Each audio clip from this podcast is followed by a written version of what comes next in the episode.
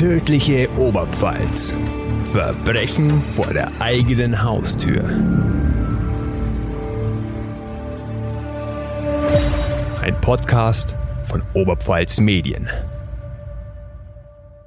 Herzlich willkommen zur neuen Folge unseres Podcasts Tödliche Oberpfalz. Mein Name ist Vanessa Lutz und mir gegenüber sitzt meine Kollegin Mareike Schwab. Hi Mareike. Hi Vanessa. Ja, und wir haben euch diesmal einen Fall mitgebracht, den sich eine Hörerin gewünscht hat. Die hat sich gemeldet bei uns und meinte, es wäre ganz cool, wenn wir auch mal einen Fall aus ihrer Gegend machen können, so aus dem Kreis kam. Und dem Wunsch kommen wir natürlich gerne nach und wir haben einen sehr, sehr spannenden und auch sehr bekannten Fall für euch diesmal mitgebracht, den euch Mareike vorstellen wird. Aber bevor wir jetzt in die Folge starten, noch ein kleiner Teaser auf das Ende, denn unser Kollege Alexander Unger hat wieder ein sehr interessantes Experteninterview geführt. Um was geht es denn heute? Ich habe mich unterhalten mit Mitgliedern der Rettungshundestaffel beim BRK Amberg Sulzbach, um mal zu verstehen, wie eine Vermisstensuche überhaupt abläuft. Es wird spannend. Die beiden erzählen ein paar Dinge, die man als Außenstehender nicht weiß. Auch ich habe viel dazugelernt. Also dranbleiben. Aber jetzt starten wir erstmal in den Fall. Und wir hören uns später. Wir gehen in den Landkreis Kam, genauer gesagt nach Waldmünchen. Das ist eine kleine Gemeinde direkt an der tschechischen Grenze. Damals waren es ungefähr 7500 Einwohner, also relativ überschaubar. Heute sind es ein bisschen weniger, laut Wikipedia. Aber man kann sich, glaube ich, ganz gut vorstellen, dass äh, ja in dem Ort nicht so viel los war. Also es war relativ überschaubar. Genau. Wir sind in Waldmünchen am 12. Oktober 2003. Am Vorabend hat Mareike, die 20-jährige Mareike, noch zusammen mit Bekannten gefeiert. Das war eine Geburtstagsfeier in dem Ort. Und sie ist dann nach dieser durchzechten Nacht nach Hause gekommen, hat am Nachmittag noch mit ihrer Freundin telefoniert. Die haben dann überlegt, ob sie am Abend nochmal losziehen, aber Mareike muss am nächsten Tag arbeiten. Also sie ist Schichtarbeiterin, sie arbeitet in einer Textilfirma und hat dann ihrer Freundin abgesagt. Sie möchte ausschlafen und das war dann auch das letzte Lebenszeichen von ihr, denn Mareike ist am nächsten Tag nicht zur Frühschicht erschienen. Das ist eher untypisch, denn sie ist schon relativ zuverlässig. Mareikes Mutter hat immer regelmäßig mit ihrer Tochter telefoniert. Die hat sich dann auch gewundert, als dann auch am zweiten Tag sie nichts von Mareike gehört hat und sie auch wieder nicht in der Arbeit erschienen ist und ist dann zur Wohnung ihrer Tochter gefahren. Also man kann an sich schon sagen, dass Mareike eher ein zuverlässigerer Typ gewesen ist, was das angeht. Ja, also sie hat einen Kredit aufgenommen und brauchte das Geld. Also mhm. die Arbeit war ihr wichtig, dass sie da eben das Geld bekommt. Und an sich ist es auch eher untypisch. Also sie war jetzt nicht der Typ, der mal kurz verschwindet, einfach mal für ein mhm. paar Tage. Und das fand eben die Mutter auch komisch, als sie dann die Wohnung sich öffnen hat lassen und die Wohnung ganz sauber vorgefunden hat, dachte sich, okay, hier stimmt irgendwas nicht und hat ihre Tochter bei der Polizei vermisst gemeldet. Mhm. Wer war denn Mareike eigentlich genau? Wie kann man sie so beschreiben? Was war sie für ein Mensch? Also sie war 20 Jahre alt, blond, wahnsinnig hübsch, hatte blaue Augen, also war so ein bisschen auch der Schwarm in der Clique. Mhm. Sie war fröhlich, lebensfroh und auch sehr extrovertiert. Also sie hatte einen sehr, sehr großen Freundeskreis, rund 100 Personen, die sie kannten. Also nicht mit allen war sie eng. Mhm. Aber sie hatte eben sehr viele Bekannte.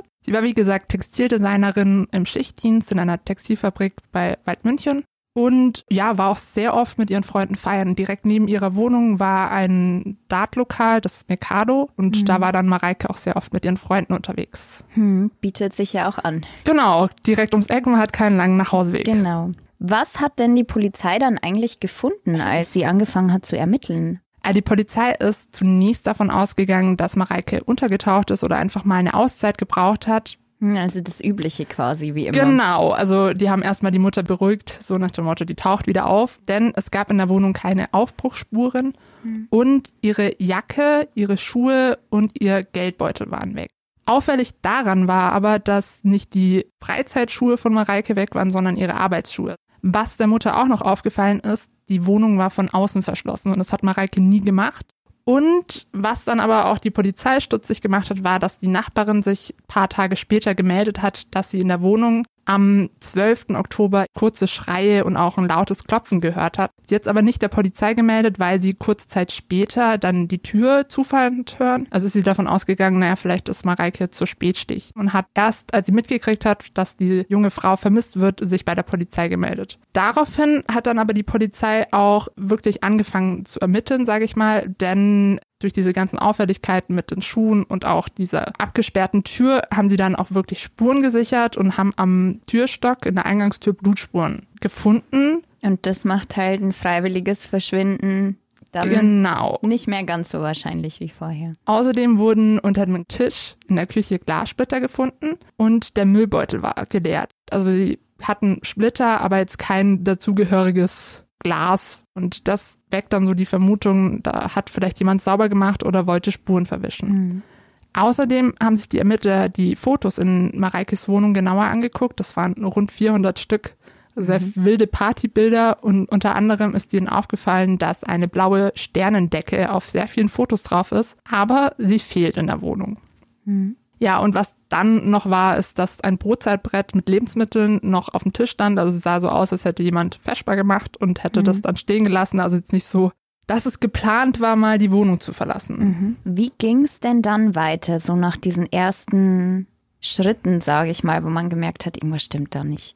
Die Polizei hat dann umfangreiche Suchmaßnahmen eingeleitet. Also da war die Bereitschaftspolizei, auch ein Polizeihubschrauber unterwegs. Feuerwehren der Region haben die Wälder in der Umgebung abgesucht, zusammen mit der Bergwacht und einer Rettungshundestaffel. Außerdem wurde dann auch die Öffentlichkeitsfahndung auf Tschechien ausgeweitet und eine zehnköpfige Arbeitsgruppe wurde gegründet. Die haben dann 250 Zeugen verhört, also auch aus Mareikes Freundeskreis, der ja recht groß war. Da gab es dann aber ein bisschen Schwierigkeiten, denn sehr viele Freunde, die dann da auch bei der Party waren, haben sich nicht gemeldet, beziehungsweise die Gästeliste, die die Polizei bekommen hat, war unvollständig. Denn ein paar aus Mareikes Freundeskreis waren dann so ein bisschen in der Drogenszene unterwegs und es gab Verstöße gegen das Betäubungsmittelgesetz und die deswegen hatten Angst, dass man denen dann noch irgendeins draufbrummt wahrscheinlich. Genau, das bedeutet dann, dann eben mehr Aufwand für die Beamten, denn Ja. sie mussten dann da auch gucken, okay, wer war wirklich da, was stimmt jetzt?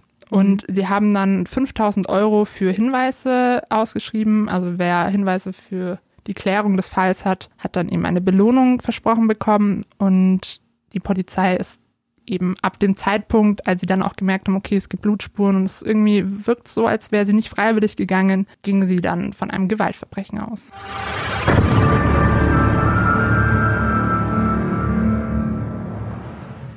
Gleich geht's weiter mit unserem Fall. Wir machen aber jetzt kurz mal Werbung. Wir haben es ja schon ganz oft erwähnt, aber wir werden nicht müde, es nochmal zu sagen. Wir sind nämlich auf Social Media präsent. Wo findet man uns denn überall? Auf Instagram, Facebook und im Onetz. Da sind wir auch, genau. Da könnt ihr immer up to date sein. Ihr bekommt die neuesten Infos, Fotos und könnt natürlich auch ganz gern mit uns in Kontakt treten und uns euer Feedback hinterlassen. Da freuen wir uns natürlich immer ganz besonders drüber, wenn wir auch von euch Rückmeldung erhalten und wenn ihr uns sagt, wie ihr das so findet oder wenn ihr vielleicht sogar auch Fallvorschläge habt. Ansonsten noch ein kleiner Tipp von mir. Man kann bei den meisten Podcast-Anbietern, überall, wo ihr unseren Podcast hören kann, auf Abonnieren klicken und so verpasst ihr nie eine Folge. Ansonsten empfehlt uns weiter, wie Vanessa schon gesagt hat. Wir freuen uns immer über Feedback und jetzt geht's weiter mit der Folge. Stopp. Stopp. Und, Ja, und wir freuen uns, wenn ihr uns vielleicht auch eine nette Bewertung hinterlasst. ja, fünf Sterne. Das wäre super. Aber, Aber nur, wenn es euch wirklich gefallen hat. genau, ansonsten einfach nur fünf Sterne und ihr müsst auch keinen Kommentar dazu schreiben. genau. Den Ansonsten könnt ist ihr sparen. Kostenlos. Ja, Klickt einfach weiter. genau.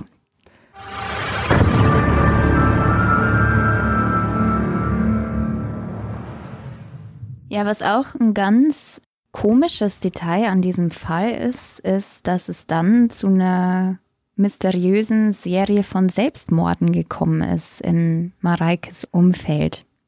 Genau, also die Welt titelte damals Stadt der lebensmüden Mädchen, denn 19 Tage nach Mareikes Verschwinden am 3. November hat sich eine sehr enge Freundin von ihr umgebracht. Und nur eine Woche später folgte ihr ein 22-jähriger Kumpel in den Tod, der auch Mareike kannte.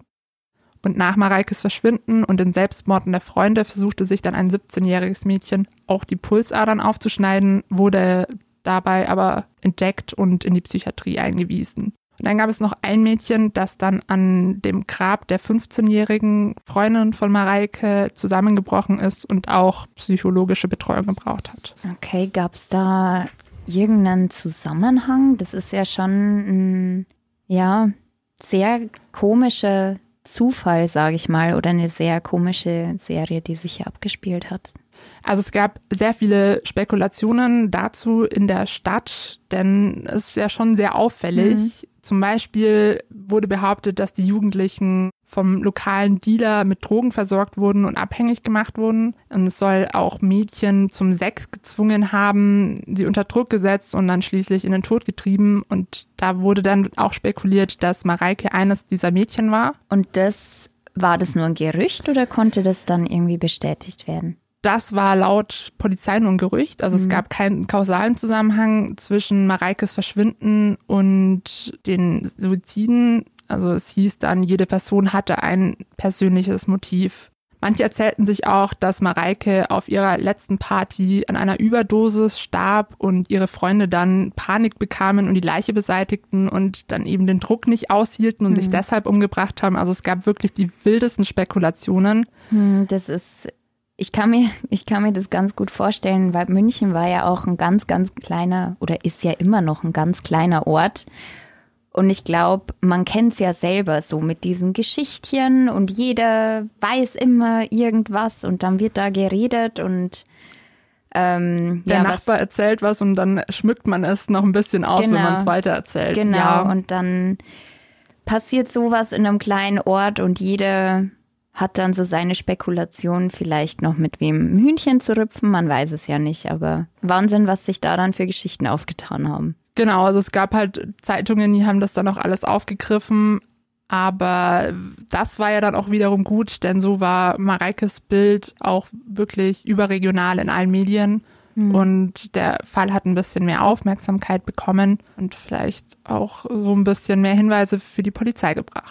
Trotz aller Gerüchte und Spekulationen und trotz dieser rätselhaften Suizidserie gab es erstmal eine Zeit lang eigentlich keinerlei Spur. Ja, also die Ermittler stocherten im Nebel. Es gab zahlreiche Spekulationen, wie gesagt. Also es wurde über Entführung, Menschenhandel oder irgendwie Mareike hatte Verbindungen zum Rotlichtmilieu spekuliert. Auch eben Suizid oder Drogen waren bei den Spekulationen dabei. Also die also in alle Richtungen quasi. In alle Richtungen. Hat dann auch die Kripo ermittelt. Es war auch zum Beispiel von Satanismus oder Sekten die Rede, weil eine Zeugin angeblich Mareike nach ihrem Verschwinden in einem schwarzen langen Mantel auf dem Friedhof gesehen hat. Also es war wirklich wild. Hm. Aber die Polizei wollte auch wirklich diesen Fall lösen, hat dann auch im Februar 2004 die Belohnung für Hinweise von 5.000 auf 50.000 wow. Euro erhöht. Wahnsinn.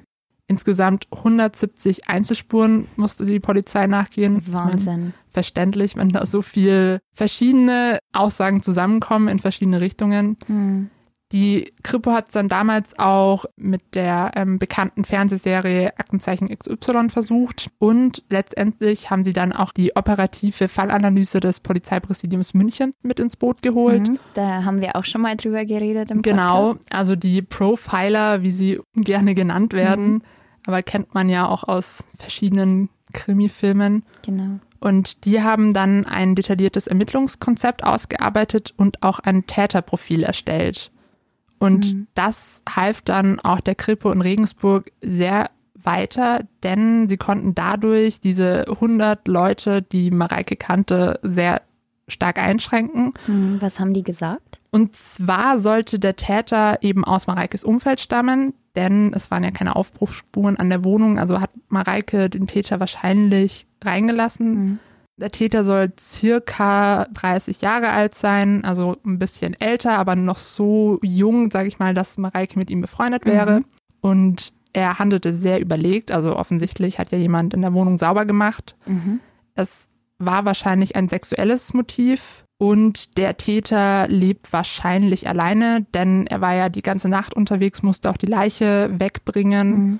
Und da ähm, ja, hat er wahrscheinlich keinen, wo er sich irgendwie rechtfertigen muss. Hm, Warum er die ganze Hause. Nacht lang weg ist und wo er war, ja. Genau. Außerdem braucht er ein Auto. Um die Leiche dann zu verbringen quasi. Genau, und es waren insgesamt 26 Persönlichkeitsmerkmale und die Krippe hat dann eben geguckt, auf wem passen die zu. Das waren dann zum Schluss noch sieben Personen. Und dank dieses Täterprofils konnte dann auch wirklich ein, eine Person aus Mareikes Freundeskreis als Täter identifiziert werden. Mhm. Wer war das denn dann? Das war Stefan. Stefan war ein Freund oder ich sage mal Verehrer von Mareike. Der war 30 beziehungsweise dann 31 im Laufe der Verhandlungen. Er war ein Arbeitskollege, arbeitete auch als Textilmechaniker in demselben Unternehmen. Ja, Mareike wurde so ein bisschen auf Stefan aufmerksam, weil er nie etwas zu essen in den Pausen dabei hatte und Mhm. sie hat ihm mal einen Apfel abgegeben und irgendwann hat sie auch angefangen, ihm wirklich selber Brotzeit zu machen und noch einen extra ihn einzupacken. Aber die waren nicht zusammen, die beiden. Nee, die waren nie liiert. Stefan wollte zwar immer mehr als eine Freundschaft, aber Mareike hat ihm immer klar gemacht, dass sie nicht mehr möchte. Aber Stefan hat sich halt trotzdem immer Hoffnungen gemacht, weil Mareike sehr oft mit ihm feiern gegangen ist. Sie war halt, Sie wollte halt nett sein wahrscheinlich Genau. und er hat es ganz falsch gedeutet. ja, leider. Also sie war wirklich so nett zu ihm, dass sie zum Beispiel auch mit ihm eine Kontaktanzeige aufgesetzt hat. Und als er dann mal auf ein Date ging, hat sie ihm sogar ein Hemd gebügelt. Und im Gegenzug hat Stefan ihr dann mit Fahrtdiensten geholfen und er hat ihr ein Aquarium geschenkt, was dann quasi so ein bisschen auch die Eintrittskarte zu Mareikes Wohnung war. Hm. Dazu kommen wir dann später noch. Stefan beschrieb dann das Verhältnis so wie, sie war eine Schwester für mich. Mareike hat das ein bisschen anders gesehen. Ja, also sie war immer nett zu ihm und ähm, auch wir kommen später nochmal so ein bisschen genauer auf Stefan zu sprechen, also so seine Art. Also ich glaube, sie hat in ihm so ein bisschen so einen hilflosen Typen gesehen und wollte halt, Wollte ja, sich ihm annehmen quasi. genau. Und irgendwann hat sie aber dann auch zu ihrer Mutter gesagt, okay, irgendwie ist doch ein bisschen komisch der Typ und der kommt viel zu oft bei mir vorbei. Und irgendwann hat sie ihn dann halt auch nicht mehr in die Wohnung gelassen, beziehungsweise hat ihn dann auch immer weggeschickt, wenn sie ihm die Tür geöffnet hat. Also es wurde dann auch ein bisschen zu. Ihr wurde es viel. unangenehm. Genau. Ja. Stefan wurde dann eben aufgrund des Täterprofils auf die Polizeiwache eingeladen und wurde elf Stunden lang verhört. Elf Stunden klingt ja schon nach einer ziemlich langen Zeit. Ist es normal, dass eine Vernehmung so lang dauert? Ja, also es ist nicht so wie im Tatort. Ich meine, der dauert 90 Minuten, da hat man dann maximal fünf Minuten Zeit, eine Vernehmung zu zeigen. Aber ich habe gehört, dass das schon typisch ist. Also zwar mit einigen Pausen, aber die Ermittler müssen sich ja erstmal so ein bisschen der Person nähern. Die werden jetzt wahrscheinlich nicht direkt mit der Frage einsteigen.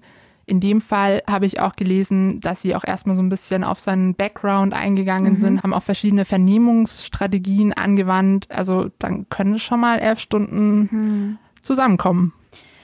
Ja, und dann ist er eingebrochen quasi und hat gestanden.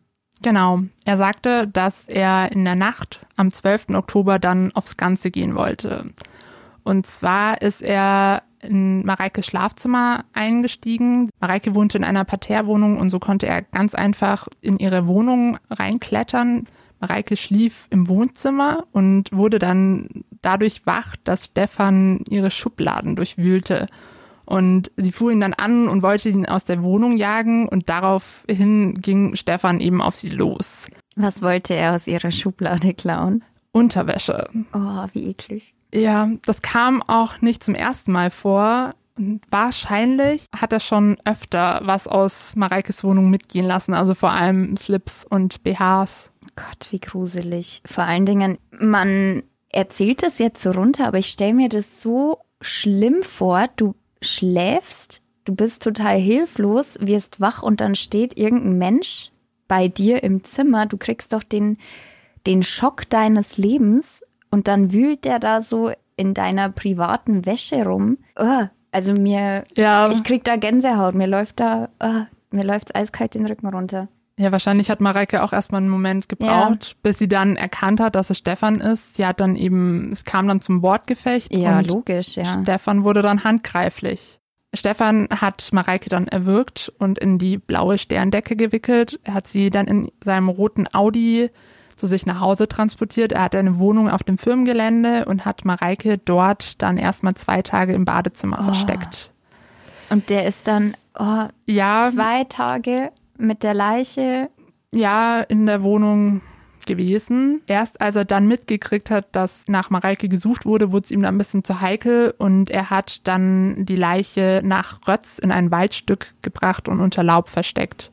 Gott, hätte der die dort liegen gelassen bei?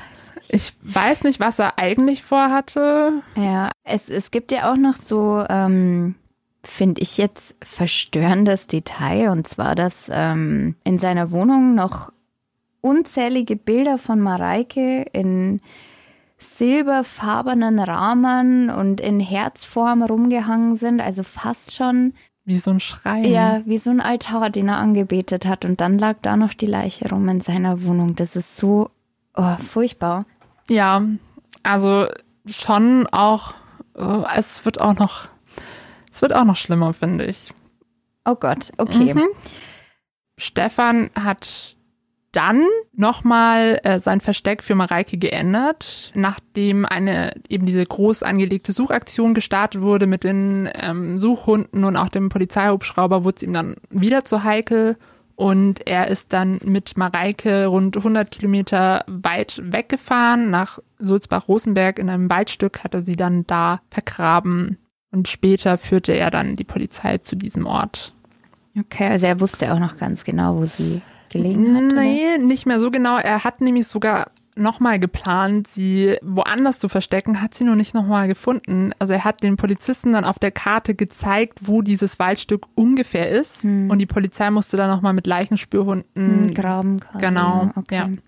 Vom 2. April bis 30. Juni saß Stefan dann in Untersuchungshaft und am 1. Juli wurde er vorläufig in ein psychiatrisches Krankenhaus gebracht. Und im Dezember 2004 erklärte dann die Staatsanwaltschaft Regensburg die Ermittlungen für abgeschlossen und sie erhob Anklage gegen den 31-Jährigen. Die Obduktion von Mareikes Leiche ergab wegen des fortgeschrittenen Verwesungszustandes keine fassbare Todesursache, aber es konnten Auffälligkeiten am Kehlkopf festgestellt werden, was ja ein Hinweis darauf ist, dass sie wahrscheinlich gewürgt wurde, so wie auch Stefan es in seinem Geständnis erzählt hat. Mhm. Aber es gab keine Anhaltspunkte auf ein Sexualdelikt. Okay. Ja, Und jetzt geht's crazy. creepy weiter. Ja, das, jetzt kommen wir echt zu einem Detail, wo ich mir dachte, what? Mhm. Genau. Also ein sehr äh, ja makaberes Detail finde ich auch oder auch sehr seltsam, dass eben Stefan nach Mareikes Verschwinden regelmäßig bei der Mutter vorbeigeschaut hat. Also er kam vorbei zum Kaffee trinken und immer wenn die Mutter angefangen hat zu weinen, rückte er näher, legte ihr eine Hand auf den Arm und streichelte ihr die Wangen. Also er kam vorbei, um die Mutter zu trösten. Oh, wie widerlich. Ja, und auch bei den Fahndungsplakaten hat Stefan der Mutter geholfen. Also er war auch einer der ersten, der dann mit einem Plakat von Mareike in seinem Wagen rumgefahren ist. Also er war dann wirklich monatelang regelmäßig bei der Familie. Es ging dann sogar so weit, dass er mit denen Silvester gefeiert hat und ja, schaute auch bei der Großmutter oder der Cousine von Mareike vorbei. Aber ist es denen nicht komisch vorgekommen, weil Mareike doch auch vorher immer erzählt hatte, dass der ein komischer Typ ist und dass der ihr mehr oder weniger zu nahe kommt, dass ihr das zu viel ist und dann sitzt der hier und streichelt die Wangen und ja, wanzt sich da einfach rein.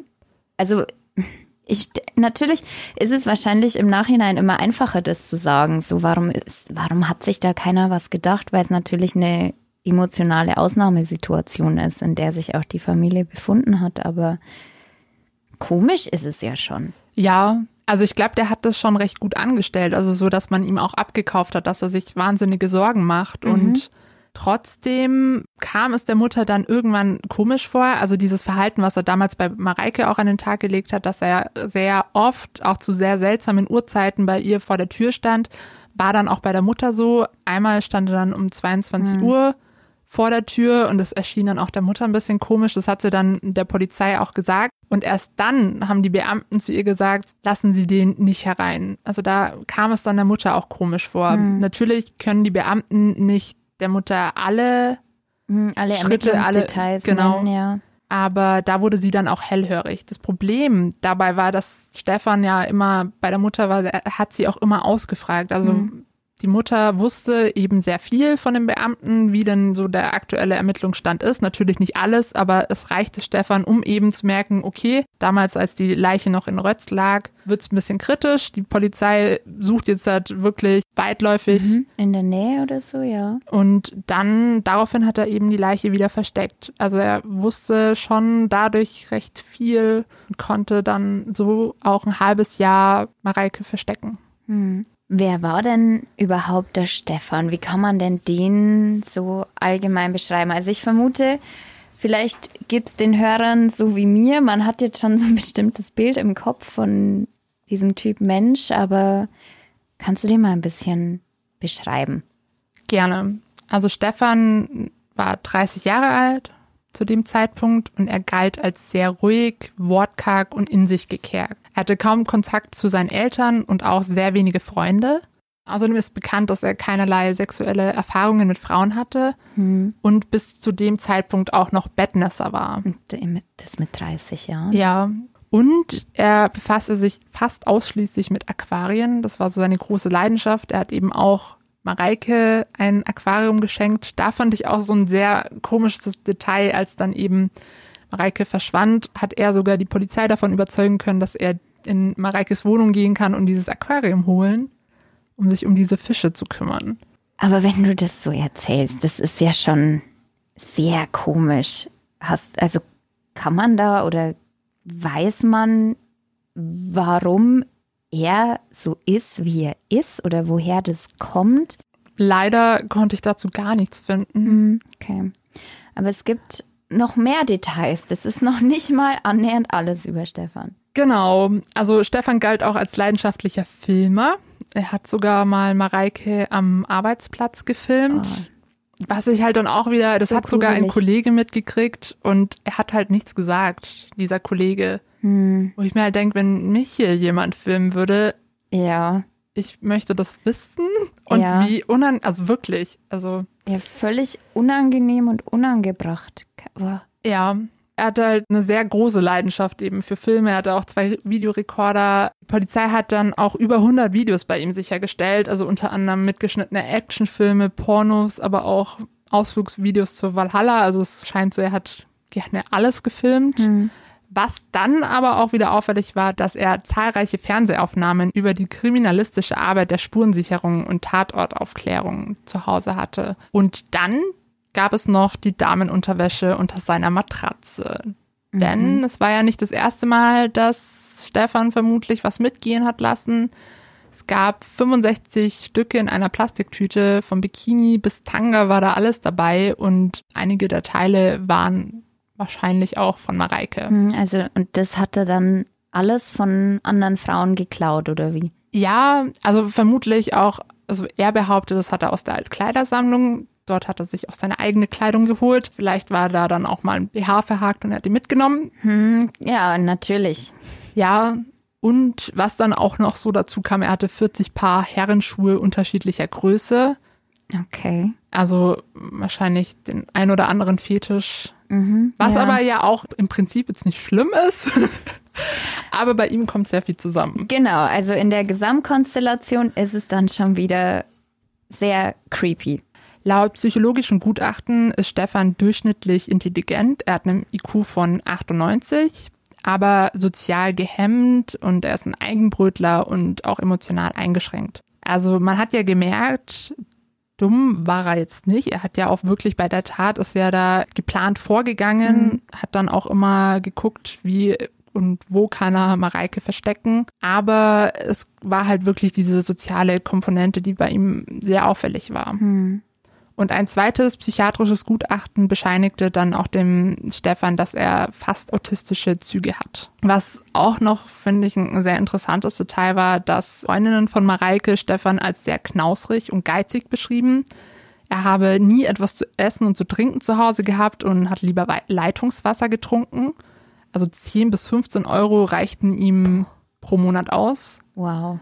Weil er Containern ging. Also er hat sich immer Okay. Lebensmittel aus den Containern oder Mülleimern vor Supermärkten geholt. Sein Geld sparte er für Frau und Familie und ein Eigenheim. Hm, aber das ist schon auch ganz schön paradox, weil er war ja, ja, als 30-Jähriger hatte er noch keinerlei Erfahrung Mit in Frauen. diesem Ja. und anscheinend ja trotzdem den Wunsch danach. ja, also er hat halt auch wirklich sein ganzes Geld dafür gespart. Ja. Also wenn man überlegt, 10 bis 15 Euro im Monat und seine Kleidung hat er sich eben aus der Altkleidersammlung geholt. Hm. Also war er schon davon überzeugt, dass das irgendwann der Fall sein wird. Ja, aber es gab dann eine Auffälligkeit, als nämlich Mareike verschwunden war. Da hat er sich ein bisschen anders verhalten, als sonst üblich gewesen wäre bei ihm. Genau, also eigentlich war er ja sehr sparsam und hat auch keinem Geld geliehen, aber nach Mareikes Verschwinden hat er dann zwei Frauen insgesamt 5000 Euro gegeben. Mhm. Aber mehrfach kam es dann zwischen denen zum Streit, weil Stefan sein Geld wieder zurückhaben wollte. Einmal hat er sogar eine der beiden Schuldnerinnen von der Tanzfläche gezerrt, als er gesehen hat, dass sie einen fremden Mann küsst und hat dann zu ihr gesagt, dass er jetzt auch mal was haben will für sein Geld. Was genau ist unklar, aber wir können es uns wahrscheinlich Mhm. denken, wenn er sie da knutschen gesehen hat. Bisschen später hat er dann auch zu den beiden Frauen gesagt, ihr seid die gleichen Schlampen wie Mareike, lasst euch von allen flachlegen, nur nicht von mir. Okay, also da schwingt auch eine große Portion Frauenhass trotzdem mit. Definitiv.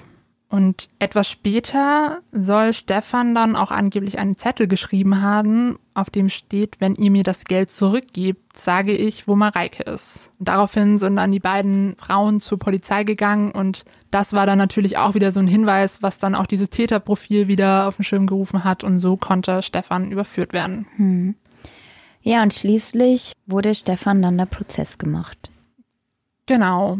Da gab es dann auch trotzdem noch mehrere Varianten dieses Unterwäschediebstahls. In der Vernehmung damals hatte Stefan ja gesagt, dass er durchs Fenster eingestiegen ist und er wollte nur die Unterwäsche stehlen. Dann hat er seine Version gewechselt, dass er Fotos von Mareike anschauen wollte und diese Kleidungsstücke aus der Altkleidersammlung stammen. Dann räumte er wieder ein, dass er im Vorbeigehen ein paar Slips von Mareike aus dem Wäschekorb mitgenommen hat. Hm. Also er wechselte immer so ein bisschen die Varianten.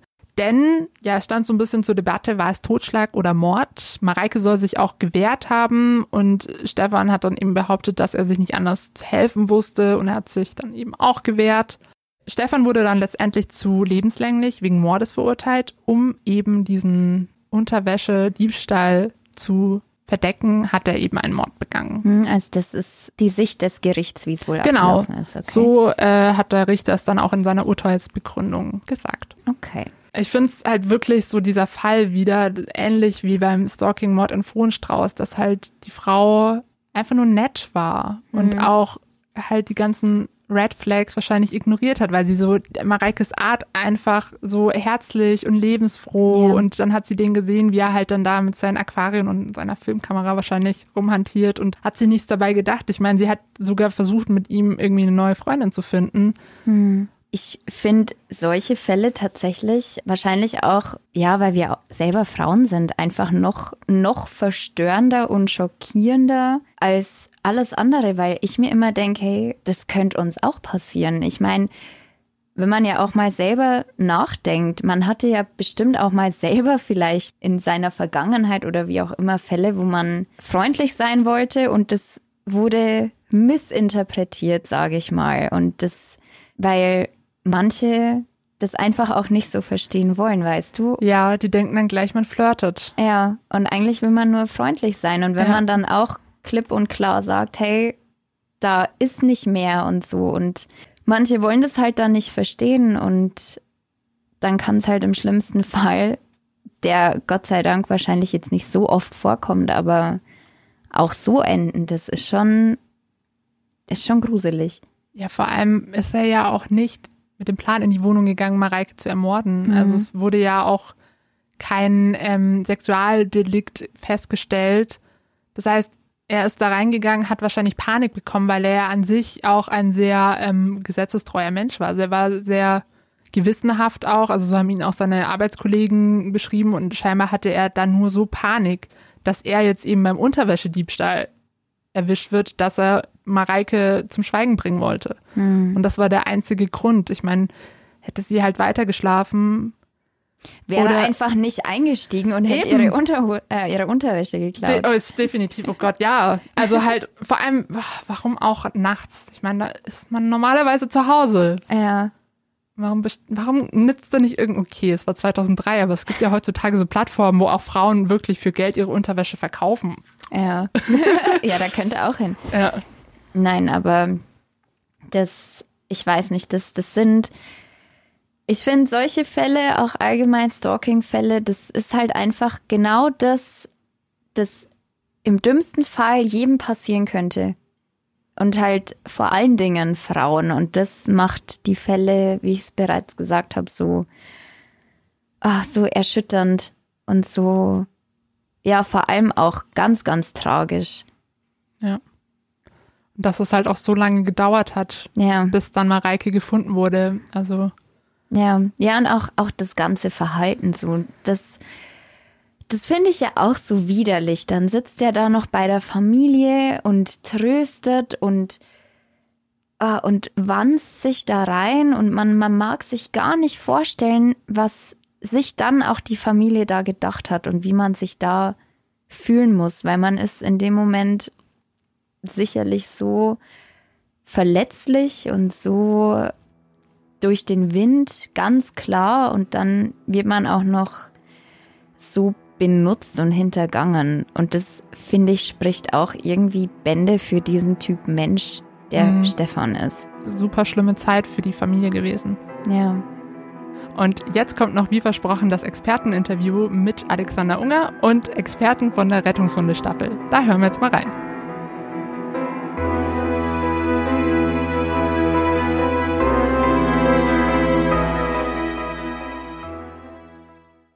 Willkommen zum Podcast Tödliche Oberpfalz.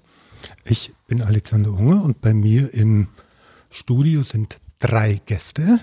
Unter anderem ist dabei der Maximilian Herbst. Er ist Kreisfachdienstleister bei der Rettungshundestaffel im BRK Amberg-Sulzbach. Dabei ist Yvonne Unitis. Sie ist Hundeführerin, seit zwölf Jahren dabei. Und Yvonne hat den dritten Gast mitgebracht. Das ist Froni. Froni hören vielleicht im Hintergrund ein bisschen schmatzen.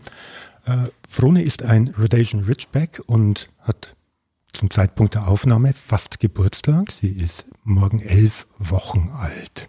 Servus miteinander. Hallo. Hallo. Bei Straftaten kommt es oft vor, dass Menschen, die Opfer einer Straftat, vermisst werden. Jetzt kommt die Rettungshundestaffel ins Spiel. Sind Spezialisten, Menschen zu finden. Wir haben im Vorgespräch schon geklärt, es geht um vermisste Menschen. Es sind keine Leichensuchhunde. Trotzdem gibt es artverwandte Aufgaben. Max, kannst du uns mal kurz erklären, was so die Aufgaben der Rettungshundestaffel sind? Genau, unsere Hunde sind quasi Personensuchhunde. Gibt es verschiedene äh, Einsatztechniken und Taktiken. Einmal der Mantrailer oder der Flächensuchhund. Kann man den Mantrailer, das englische Wort für, auf Deutsch würde man einfach sagen Personensuchhund, oder? Trail, das englische Wort für die Spur. Mann, Yvonne. Ähm, also es ist halt von der Arbeitsweise her unterschiedlich. Der Man-Trailer, der sucht nur einen Personengeruch, also der kriegt einen Personengeruch. Das ist halt ja in der Großstadt zum Beispiel ganz praktisch, wenn er jetzt einen Personengeruch vorhanden hat. Und der Flächensuchhund, der sucht ja auch die Person, aber der sucht halt ähm, frei und ohne Geruch. Also der sucht jeden menschlichen Geruch in, ja, im Wald zum Beispiel. Also wir sagen immer, wenn zum Beispiel ein Jogger unterwegs ist, dann würde der Flächensuchhund diesen Jogger auch als Person anzeigen, dem Hundeführer. Und wir als Hundeführer müssen dann halt entscheiden, ist es die vermisste Person oder ist es eine andere Person. Während der Man-Trailer halt nur diesen einen Geruch sucht und der den Jogger einfach ja, ignoriert und an ihm weitergeht. Genau, dann gäbe es noch die Trümmersuche. Die bilden wir bei uns im Landkreis aber nicht aus. Die baut quasi auf die Flächensuche, hat die Yvonne gerade erklärt, auf. Letztendlich. Trümmersuche bedeutet, stellen wir uns einfach mal vor, ein eingestürztes Haus, Erdbebensuche, also oder Suche nach Erdbeben, Lawinen auch, kann man sich das so vorstellen als Fläche? Also der Lawinenhund wird ähnlich ausgebildet wie jetzt der Flächensuchhund oder der Trümmersuchhund, aber halt bei uns jetzt halt auch eher weniger im Einsatz, weil wir kaum Lawinenabgänge haben. Also das ist dann eher unten im Allgäuer Bereich. Da werden dann die Lawinenhunde schon ausgebildet, aber die haben auch ähm, die Fläche, wo sie absuchen, also nicht wie der Man-Trailer. Wenn eine Person vermisst wird, wer ruft euch denn da eigentlich zu Hilfe? Die Polizei oder die Feuerwehr? Das ist total unterschiedlich, aber in der Regel ist es schon so, dass die Polizei den Alarm über die integrierten Leitstellen auslöst und die dann verschiedene Hundestaffeln eben zu dem Einsatz alarmieren. Ja. Und dann seid ihr wie schnell einsatzbereit? Ja, dadurch, dass sich unser Einsatzgebiet äh, recht weit erstreckt und wir zurzeit nicht so wirklich viele Einsätze fahren, weil wir keine einsatzfähigen oder einsatztauglichen Hunde haben, ähm, würden wir theoretisch, wenn wir in den Einsatz fahren, bis auf Passau runterfahren. Und von dem her gestaltet sich das dann schon immer als eine längere Geschichte, bis man dann dort ist. Zumindest im Einsatzgebiet, aber wenn der Alarm losgeht, geht's los. Ja, genau.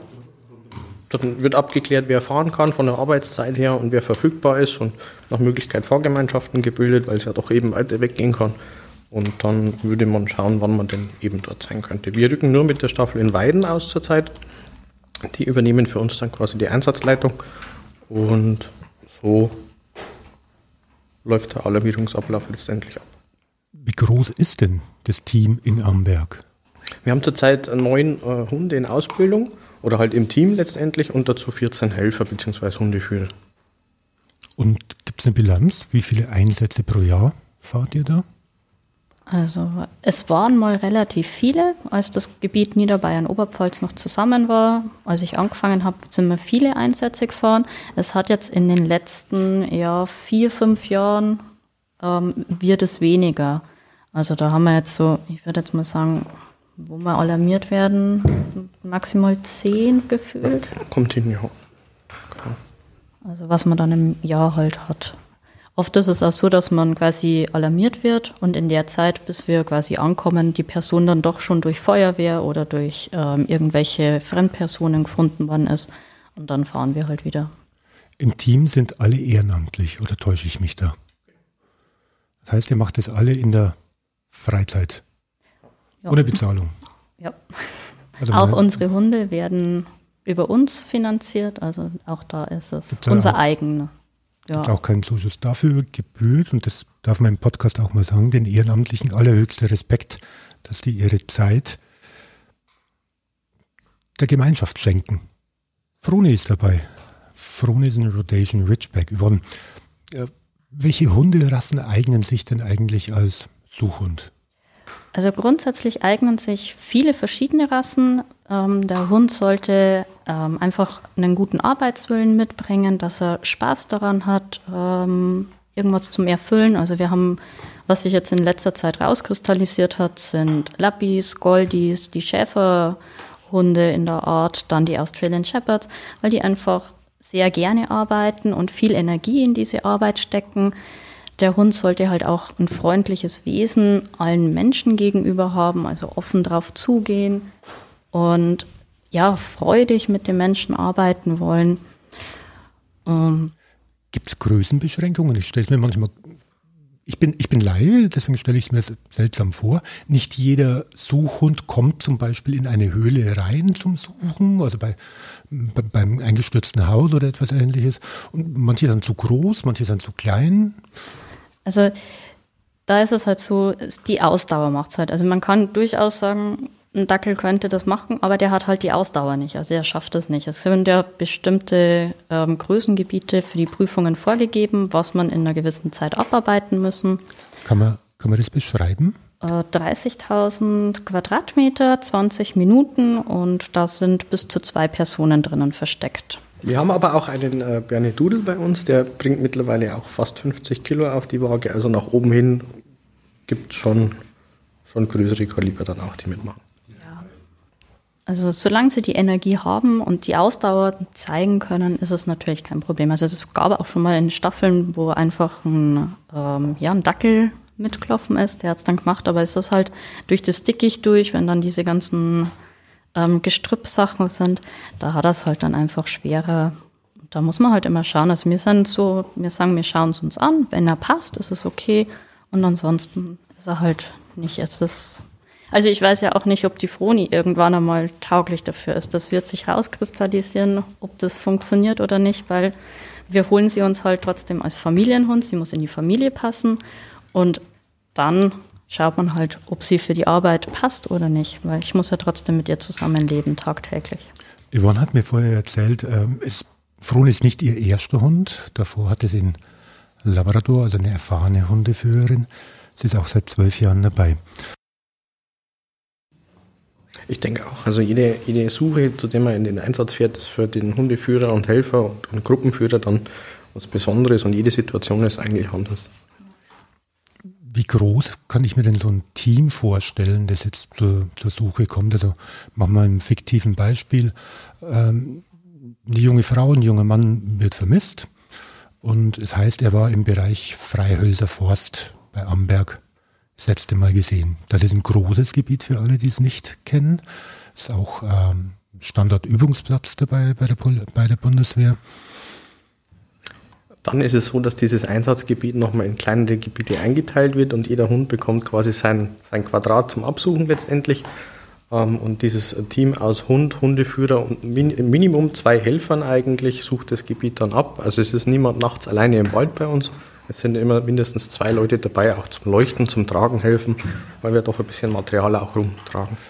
Gerade gesagt, Nacht. Äh, ist es ungewöhnlich, nachts zu suchen oder gibt es da Einschränkungen für die Hunde? Die machen sie mit der Nase wahrscheinlich eher. Genau.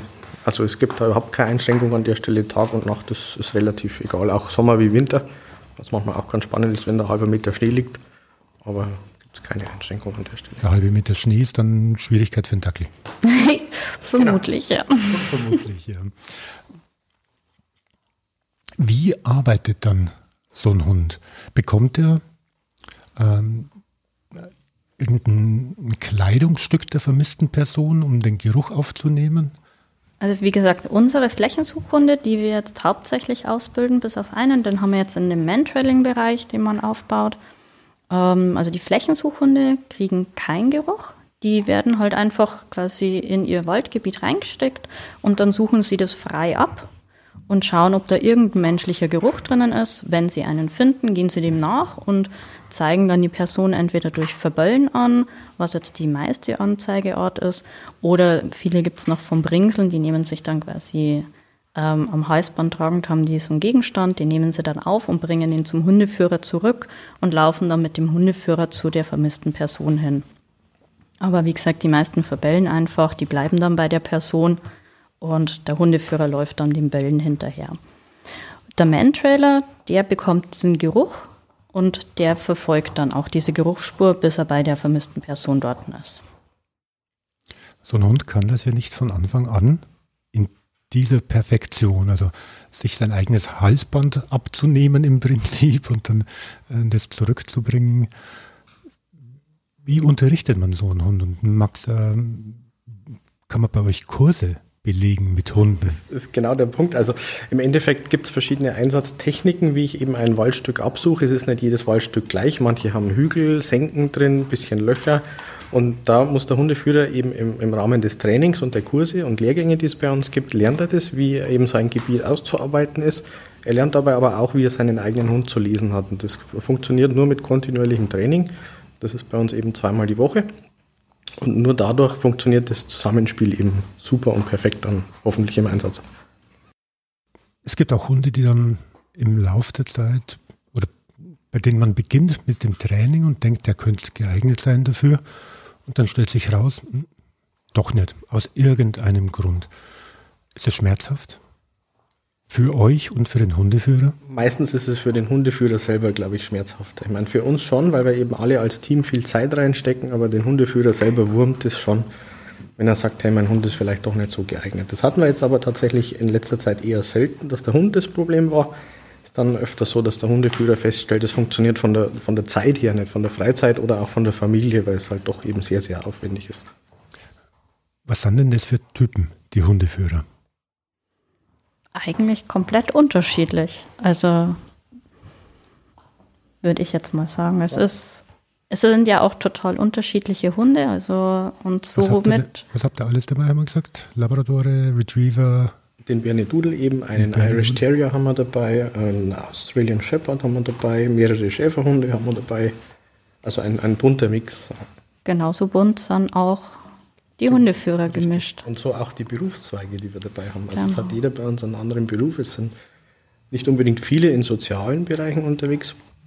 Also wir haben vom IT-Berater bis hin zur Pflegekraft, äh, Controllerin, haben wir alles dabei bei uns. Person ist vermisst, ihr seid unterwegs, der Hund läuft los. Wann kommt der Hund an seine Grenzen? Das kommt darauf an, einmal wie das Gebiet aufgebaut ist. Also oft kriegen wir ja, wenn wir jetzt in ein fremdes Gebiet kommen, nur das Kartenmaterial von unserer Einsatzleitung ausgedruckt. Und dann schauen wir uns das Gebiet vor Ort an und dann lassen wir den Hund arbeiten. Es ist ja auch, wenn jetzt so ein Wetter ist wie heute, das einfach warm ist, dann hat er natürlich weniger Leistung oder man muss mehr Pausen einlegen. Wie wenn es halt jetzt ja, ein angenehmer, ich sage immer so, kurz vorm Regen ist, es ist schön kühl, dann kann er halt einfach länger. Also deswegen kann man jetzt so nie sagen, wie lang kann man jetzt suchen, sondern das ist tagesformabhängig, das ist wetterabhängig, das ist gebietsabhängig. Deswegen muss der Hundeführer halt auch lernen, seinen Hund zu lesen, sodass er den Hund rechtzeitig einfach in die Pause schicken kann oder halt sagen kann, okay, wir müssen das Gebiet hier abgrenzen und schicken noch einen zweiten Hund mit in dieses Gebiet mit rein. Solche Suchen sind ja für Hunde auch nicht unbedingt ungefährlich. Im Wald liegt manchmal was rum, bei einem eingestürzten Haus, Beton, Stahlbeton, der alles rumliegt. Ja, also es sind halt, es ist halt nicht nur. Froni hat wirklich Spaß mit dem Spielzeug, man hört ganz gut. Es ist halt nicht nur, dass jetzt im Wald vielleicht gefährliche Gegenstände, das kriegen die Hunde noch ein, hin, also das erkennen sie. Ähm, aber jetzt zum Beispiel, wenn so Steinbrüche drinnen sind, wo es so Abhänge runtergeht oder dann in der Trümmerarbeit so Pfählungseisen, die rausstechen und er rutscht irgendwie blöd ab. Das ist natürlich immer wieder eine Gefahr, aber das weiß man als Hundeführer vorher, bevor man es macht. Und dann kann man immer noch sagen, okay, ich gehe dieses Risiko mit meinem Hund zusammen ein auch wenn was passieren kann, oder ich beende halt diese Arbeit. Letztendlich ist ja doch der Hund ein, ein Familienmitglied in den meisten Fällen und kommt schon oft vor, dass manche Leute sagen, hey, ich habe mir das jetzt angeschaut, aber im Endeffekt ist es mir zu gefährlich für den Hund. Also der Hundeführer kann auch äh, sozusagen die Notbremse ziehen und sagen, ähm, tut mir leid, ich kann hier mit dem Hund nicht aus einem Grund, es ist zu gefährlich, er ist zu müde, das Wetter passt nicht oder ähnliches. Das nimmt euch dann auch keiner übel.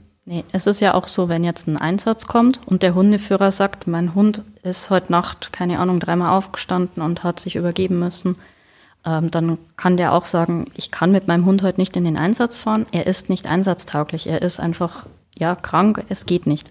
Also da ist auch keiner böse, weil jeder Hundeführer kennt seinen Hund und weiß, ob er heute tauglich ist oder nicht. Es geht ja am Ende um ein Menschenleben. Jetzt, wenn ich sage, ich schicke einen Hund rein, der vielleicht nicht gut arbeitet oder nicht konzentriert arbeitet heute und ja, übersieht dann diese Person, haben wir nichts gewonnen. Heißt natürlich auch, es gibt keine Garantie, dass der Hund jemanden findet. Sagen wir es so, die Hunde gehen viel in ein leeres Gebiet rein, wo niemand drinnen ist, weil wenn wir jetzt sagen, wie diesen, wie hat der geheißen, der Freihölzer der, der ist ja riesengroß und wenn wir jetzt in diesem Gebiet eine Person suchen, dann sind natürlich, wenn ich da zehn Hunde reinschicke, dann haben neun Hunde niemanden und ein Hund findet, wenn er jetzt den hat. Belohnt ihr den Hund trotzdem hinterher, wenn er zurückkommt? Also ich kenne das von der Polizei, von den Drogenspürhunden, dass die trotz alledem immer ihr Spielzeug kriegen, um die, ja, die Suchfreude aufrechtzuerhalten. Genau, ist bei uns auch so. Also auch wenn die im Einsatz sind, im Training, auch wenn es mal im Training nicht so läuft, sie werden immer positiv am Ende aus dem Training rausgehen. Der Hund versteht ja nicht, dass er einen Vermissten sucht, sondern hat er so eine Art, hm, es ist ein Spiel für ihn und Er spielt gern. Genau, ja. Er es wird ja auch als Welpe schon spielerisch aufgebaut. Also er lernt halt als Welpe schon, dass wenn er zu fremden Leuten hinläuft, dass sich die freuen, wenn er kommt, dass er dort vielleicht ein Spielzeug kriegt oder vielleicht was Gutes zum Essen. Und so verknüpft er das und dann sagt er, okay, wenn ich in dem Wald drinnen eine Person finde, da habe ich ja immer was Tolles gekriegt und mit dem was Tolles angestellt, also suche ich den und laufe da natürlich freiwillig hin und freue mich dann, wenn ich den habe. Also der Tipp für Schwammerlsucher nimmt immer ein Hundegutti mit. Der Hund freut sich doppelt, wenn er, wenn er euch dann findet. Das ist tatsächlich auch ein spannender Punkt, weil man, wenn der Hund dann eben mal in die Suche geht, auch das Opferbild natürlich abwechseln müssen, weil es ist nicht immer der Schwammerlsucher, der vermisst wird oder irgendjemand, der gestürzt ist. Kann auch sein, dass jemand eben aus anderen Gründen äh, irgendwo entflohen ist, sage ich jetzt mal. Oder wie in manchen Straftaten einfach Genau. ein Opfer im Wald möglicherweise noch liegt. Genau. Lebend. Was geht in euch selbst vor, wenn ihr eine Person findet?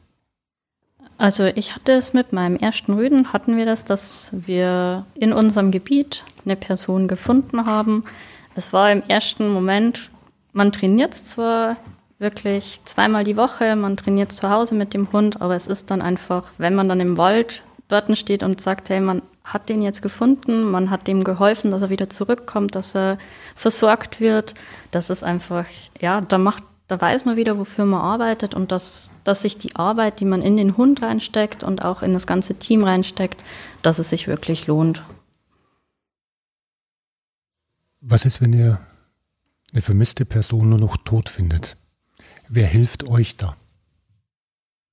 Seitens des BRKs gibt es ein Kriseninterventionsteam, das eben ähm, für die Bevölkerung, aber auch für Einsatzkräfte dann in solchen Fällen die äh, psychische, psychosoziale Unterstützung eben bietet. Habt ihr das schon mal gebraucht? Im Rahmen der Hundestaffel habe ich das noch nicht gebraucht. Nein. Ich bin ähm, im BRK auch noch an, an mehreren Stellen bei uns im Landkreis tätig und da ist es schon immer wieder ganz wichtig und gut, dass es die, die äh, Sparte gibt an der Stelle. Wenn euch der Hund zu einem Vermissten geführt hat, der Vermisste ist möglicherweise nicht mehr Bewusstsein, äh, möglicherweise sogar schwer verletzt, was geht da in euch vor? Funktioniert man da als Helfer einfach nur oder gibt es da auch klassische menschliche Emotionen? Also ich kann da jetzt nicht mitreden. Unserer, den wir damals gefunden haben, der war einfach ähm, nur durch die Hitze eingetrübt und war ansprechbar und dem hat so auch nichts gefehlt. Aber grundsätzlich, wir lernen ja die gleiche Ausbildung wie ein Sanitäter. Also wir sind in der Grundausbildung im Sanitätsdienst einsetzbar und daher haben wir ja auch alles Mögliche, was wir in so einem Notfall bräuchten, wenn der schwer verletzt ist, wenn er nicht ansprechbar ist hätten wir ja im Notfallrucksack dabei, sodass wir vor Ort, bis der Rettungsdienst eintrifft, wir eben diese erste Hilfe schon mal leisten könnten. Das heißt, ihr funktioniert hochprofessionell in diesem Augenblick. Emotionen kommen dann hinterher und dafür gibt es dann die Betreuung, wenn man sie braucht, beim BRK. Genau so ist es und so. äh, Diese Sanitätsdienst-Grundausbildung ist auch wirklich der Grundstock für jegliche Richtung im BRK, in die man eben gehen möchte, sei es jetzt die Hundestaffel oder irgendwas anderes. Wir treffen uns eigentlich alle in diesem Sanitätskurs am Anfang. Ja. Wünscht ihr euch mehr Kollegen mit Hunden? Je mehr wir sind, umso ähm, effektiver können wir halt arbeiten, weil wir uns halt jetzt nicht unbedingt dann die anderen Landkreise dazu äh, ziehen müssen, beziehungsweise die langen Anfahrten halt wegfallen. Also je größer wir jetzt in unserem Bereich aufgestellt sind, umso ähm, schneller können wir einfach vor Ort helfen. Ich komme jetzt mal kurz zurück zur Suche im Freihölzer Forst als Beispiel für das Ganze. Wenn die Polizei mit dabei ist, Feuerwehr, THW, Rettungsdienste, wer übernimmt denn dann die Einsatzleitung? Übernehmt ihr die Einsatzleitung für diese Suche, um aus dem Gebiet störende Personen eventuell rauszubekommen? Also es ist so, die, es gibt quasi die Grundeinsatzleitung und dann hat ja jeder Bereich, das THW hat dann seine äh, eigene Einsatzleitung fürs THW. Da wird halt dann quasi aufgeteilt, welchen Bereich sucht das THW ab und die teilen dann ihre ähm, Suchhunde ein. Dann gibt es das BAK, Die kriegen auch ihre eigenen Gebiete, die teilen sich das dann selber ein und die Gruppenführer untereinander, die besprechen dann, was jetzt noch frei ist und wie man dann weitermacht. Aber die absolute Hoheit an Einsatzleitung an der Stelle hat eigentlich immer die Polizei an der Stelle. Weil sie eben entscheiden, welche Einsatzmittel wollen sie dann überhaupt, brauchen sie überhaupt, brauchen wir Mentrailer, brauchen wir Hubschrauber, kann ja auch sein. Und das entscheidet alles die Polizei. Dann. Das war Maximilian Herbst, Yvonne Unitis und Froni. Mein Name ist Alexander Unger. Wir sehen uns bei der nächsten Folge von Tödliche Oberpfalz, der Podcast. Dankeschön. Tschüss. Tschüss.